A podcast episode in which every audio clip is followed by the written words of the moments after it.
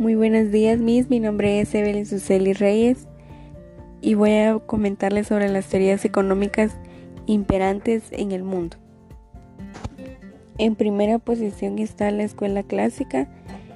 Esta corriente de pensamiento económico comenzó en el año 1776 con la publicación de la obra La riqueza de las naciones de Adam Smith y aún a día de hoy es defendida a capa y espada por un importante número de economistas. Además de Adam Smith, otros grandes autores de esta escuela fueron David Ricardo, Thomas Malthus, Jean Baptiste, Say y John Stuart Mill.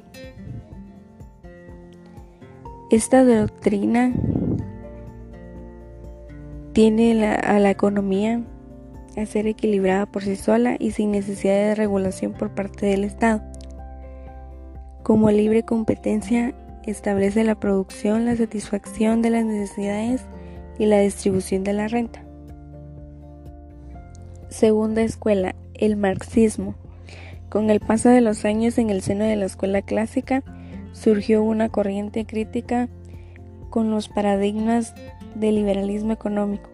El marxismo, esta teoría se centra en la figura de Karl Marx 1818-1883 y en su obra más conocida El Capital. Para Marx, todas las épocas históricas son consecuencia de la estructura productiva de la sociedad y defiende que la historia no es más que un continuo escenario de lucha de clases entre explotadores y explotados. Su obra fue la teoría del, valor y trabajo que incorpora la producción de forma que tan solo una parte de dicho valor llega a los trabajadores en forma de salario, mientras que la mayor parte se destina a retribuir a los propietarios de las fábricas y el capital. Tercera escuela, la escuela neoclásica.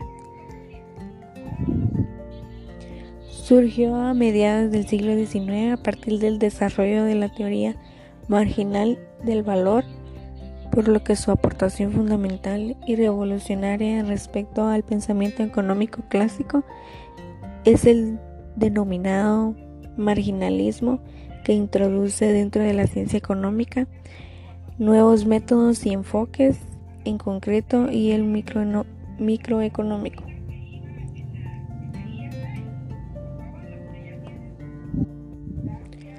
Se parte de lo que se considera una situación ideal de la economía, la libre competencia y a partir de ahí se estudian las demás como variantes.